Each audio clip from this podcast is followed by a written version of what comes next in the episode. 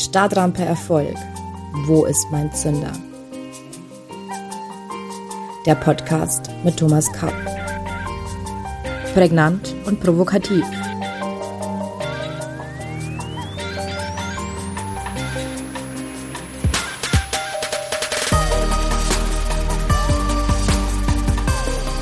Herzlich willkommen allseits. Ich begrüße Sie zu unserer neuen Folge Stadtrampe Erfolg. Wo ist mein Zünder? Heute beschäftigen wir uns mit Individualität. Bevor wir jedoch loslegen, möchte ich mich bei Ihnen ganz herzlich für Ihr Interesse an diesem Podcast bedanken. Ich habe sehr viele positive Rückmeldungen bekommen, und zwar von ganz unterschiedlichen Menschen und, was mich am meisten freut, aus allen Altersklassen. Gerade die jüngere Generation wird nach meiner Meinung sehr davon profitieren, wenn sie die Fehler aus früheren Zeiten vermeiden und dafür neue Fehler machen kann. In unserer schnelllebigen Zeit können wir uns es einfach nicht mehr erlauben, immer wieder von vorne anzufangen. Und noch eine gute Nachricht. Im Herbst wird mein Buch zum Thema Erfolg erscheinen. Dieses wird alles, was in diesem Podcast besprochen wird, enthalten, aber darüber hinaus noch deutlich mehr. Es wird umfangreicher sein und noch sehr viel mehr Gedanken, Überlegungen Praxistipps, Geschichten und Aphorismen enthalten. Dieser Podcast ist quasi die Vorspeise zum Buch. Ich werde Sie weiterhin auf dem Laufenden halten. Und nun wie immer zu unserer Geschichte am Anfang. Das Mädchen Gillian Lynn war unkonzentriert in der Schule und hatte keine guten Noten. Ihre Mutter hatte sie zu einem Arzt mitgenommen, damit er eine Diagnose stellen würde. Nachdem der Arzt sich alles angehört hatte, was die Mutter erzählte, zog er sich mit der Mutter in einen Nebenraum zurück, wobei er vorher im Raum das Radio eingestellt hatte. Gillian fing an, zur Musik zu tanzen. Der Arzt bemerkte dadurch ihre Tanzbegabung und veranlasste Gillians Mutter, sie in eine Tanzschule zu bringen. Gillian denn wurde später eine weltbekannte Choreografin, die uns heute für Musicals wie Cats und das Phantom der Oper bekannt ist. Was bedeutet das nun für unsere Stadtrampe Erfolg? Sie sind anders, ich auch, weil wir Individuen sind. Wir Menschen sind als Individuen geboren und einzigartig. Und das ist gut so. Individualität ist ein Schatz des Menschen und eine ungeheure Bereicherung für ihn selbst und seine Mitmenschen. Jeder Mensch trägt einen Rohdiamanten in sich, der auf seine Bearbeitung wartet. Jeder. Und niemand kann uns diese Einzigartigkeit, dieses individuelle Potenzial wegnehmen. Vergessen Sie die Heilsversprechen von Erfolgstrainern und Gurus nach dem Motto, du kannst alles erreichen, wenn du nur wirklich willst. Chaka. Nein, das können Sie nicht. Niemand. Jede Form von Benchmarking hat im Rahmen der Individualität nichts verloren. Nicht jeder kann ein Beethoven, Mozart oder Nelson Mandela sein. Denn sie können ihr angelegtes Potenzial nur in ihrem Einfluss- und Gestaltungsbereich entwickeln. Dafür können sie aber innerhalb dieses Bereichs 100% ihres Potenzials entwickeln. Individualität ist unsere menschliche Signatur. Sie macht uns alle besonders und einzigartig. Kein zweiter Mensch ist so wie Sie und ich. Rückblickend auf mein Leben prägte ich daher den Spruch, als ich 15 war, dachte ich, wenn alle so wären wie ich, das wäre das Paradies. Mit 30 erkannte ich, das wäre die Hölle. Gerade in Zeiten der voranschreitenden Digitalisierung aller Lebensbereiche sollten wir unsere Individualität hochhalten. Und zwar nicht nur im Hinblick auf Datenschutz und Privatsphäre. Gerade unsere Einzigartigkeit steht einer totalen Algorithmisierung aller Lebensbereiche entgegen. Jede Unterwerfung unter einen bestimmten Algorithmus raubt uns ein Stück unserer Individualität, indem unsere binär erfassbaren Eigenschaften, unsere nicht-binären einzigartigen Eigenschaften, wie zum Beispiel unsere Kreativität, unsere Gefühle, mehr und mehr in eine Schablone drängen. Unter einer dystopischen Perspektive wären wir in Zukunft nur noch eine Ansammlung von Daten und Nummern und alles andere wäre irrelevant. Was digitalisierbar wäre, existierte, alles andere nicht. Wir würden als individuelle Person mit einer einzigartigen persönlichen Seele einfach von der Bildfläche verschwinden. Wollen wir das? Ich skizziere eine mögliche Entwicklung unserer Welt deshalb so scharf, weil ich Sie ermuntern möchte, Ihre Individualität als großen Schatz zu erkennen und zu pflegen. Akzeptieren Sie sich so, wie Sie sind, ohne jede Einschränkung. Auch Ihre Schattenseiten und Ihre Probleme. Denn diese gehören zu Ihnen und Ihrem Leben und Sie allein haben das Potenzial zur Transformation. Gerade Ihre Schatten und Probleme sind eine Aufforderung, nicht zu resignieren sondern an sich zu arbeiten und sich zu entwickeln. Akzeptieren Sie, dass Ihr persönlicher Ausgangspunkt A völlig in Ordnung ist. Und zwar unabhängig davon, ob Sie diesen Punkt A als befriedigend empfinden oder nicht. An diesem Punkt A und nirgendwo anders beginnt Ihre persönliche Abenteuerreise. Ich betone dies deshalb so vehement, weil heute den Menschen oft der Eindruck vermittelt wird, es gebe ein allgemeines Erfolgsrezept, dessen Elemente man sich nur konsequent durch Lernen und Nachmachen aneignen müsse, um dann damit erfolgreich zu sein. Das kann nicht richtig sein, sonst gäbe es ja nur Stereotype, auswechselbare, erfolgreiche, bei denen man sich die Frage stellen würde, worin ihr Erfolg eigentlich besteht.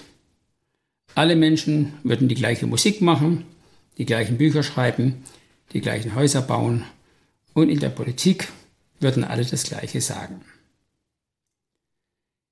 Wir starten alle nicht am selben Punkt und wir laufen auch nicht alle in die gleiche Richtung. Es ist daher nicht wahrscheinlich, dass alle dasselbe als Erfolg ansehen. Selbst wenn das so wäre, ist es sehr unwahrscheinlich, dass alle die Voraussetzungen erfüllen, um einen uniformen Erfolg tatsächlich erreichen zu können. Wer Erfolg in das Bild von Uniformität presst, vergeht sich an der Individualität des Menschen und macht ihn unglücklich. Aus diesem Grund ist das in der Wirtschaft beliebte Benchmarking nicht unproblematisch. So sagt der Unternehmer Peter Thiel, die Best Practices von heute führen morgen in die Sackgasse. Die besten Wege sind neu und unbekannt. Denken Sie an Künstler wie Didi Hallervorden, Otto Walkes und Rowan Atkinson, der uns besser als Mr. Bean bekannt ist.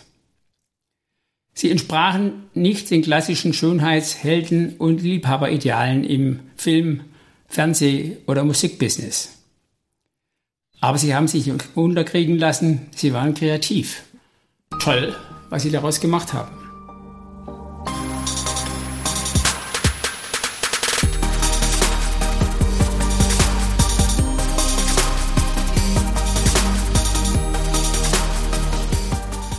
Und nun zu ihrer eigenen Individualität. Auf die Frage, wer bin ich oder auch wie bin ich, gibt es keine einfache Antwort.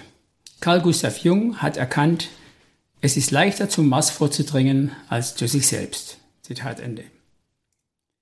Die gute Nachricht, es ist alles da, wir sehen es nur noch nicht ganz klar. Wie man konkreter vorgehen könnte, werden wir in einer späteren Folge behandeln.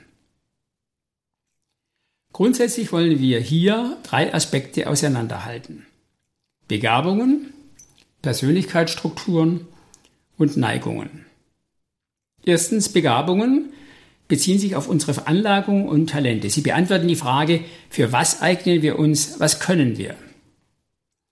Zweitens Persönlichkeitsstrukturen beziehen sich auf unsere Persönlichkeitstyp und beantworten die Frage, wie machen wir etwas. Und drittens, Neigungen beziehen sich auf unsere intrinsischen Werte, unsere Treiber und beantworten die Frage, warum machen wir etwas? Was treibt uns innerlich an? Zu allen Fragen gibt es unzählige Tests und Berater auf dem Markt.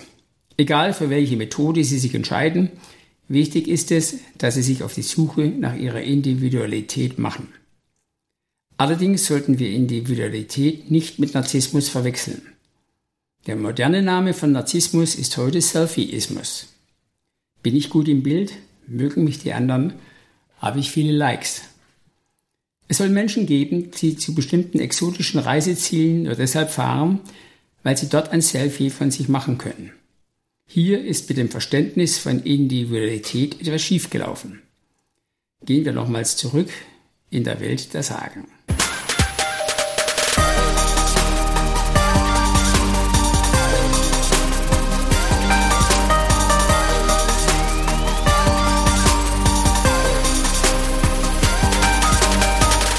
Narziss war ein schöner Jüngling, der die Liebe anderer zurückwies und sich beim Blick in einen Teich in sein eigenes Spiegelbild verliebte. Ein schönes Bild.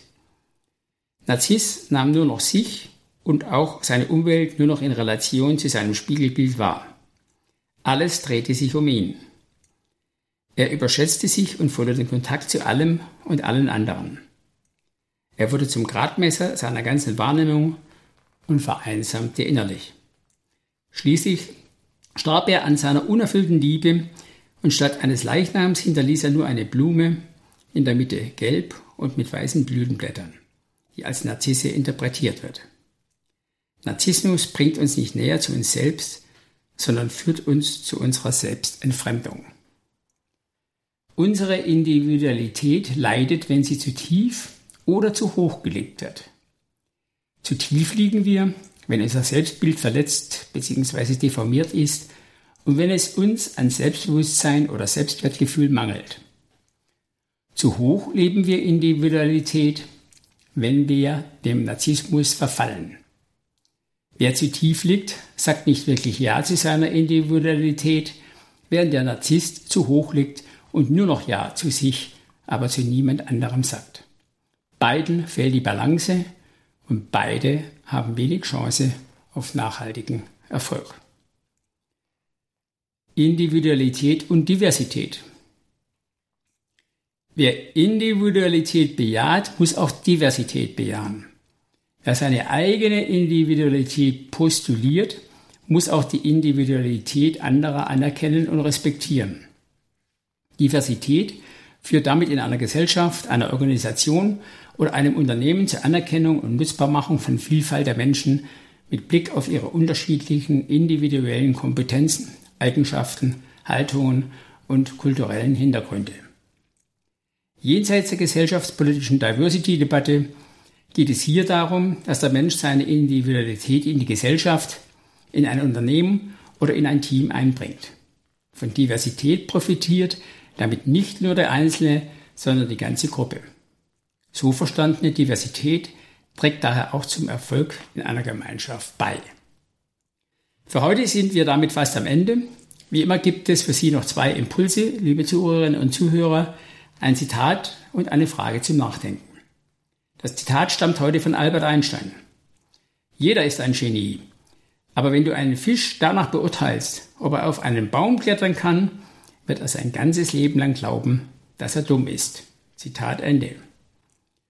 Und die persönliche Frage für Sie lautet, kennen Sie Ihre Individualität, das heißt Ihre Talente, Ihre Persönlichkeitsstruktur und Ihre Neigungen? Gehen Sie in sich und finden Sie eine persönliche Antwort. Viel Spaß dabei. Das war es für heute. Wir sprechen uns am nächsten Mittwoch um 7 Uhr. Dann sprechen wir über Neugier. Bis dahin verbleibe ich mit den besten Wünschen. Ihr Thomas Kapp.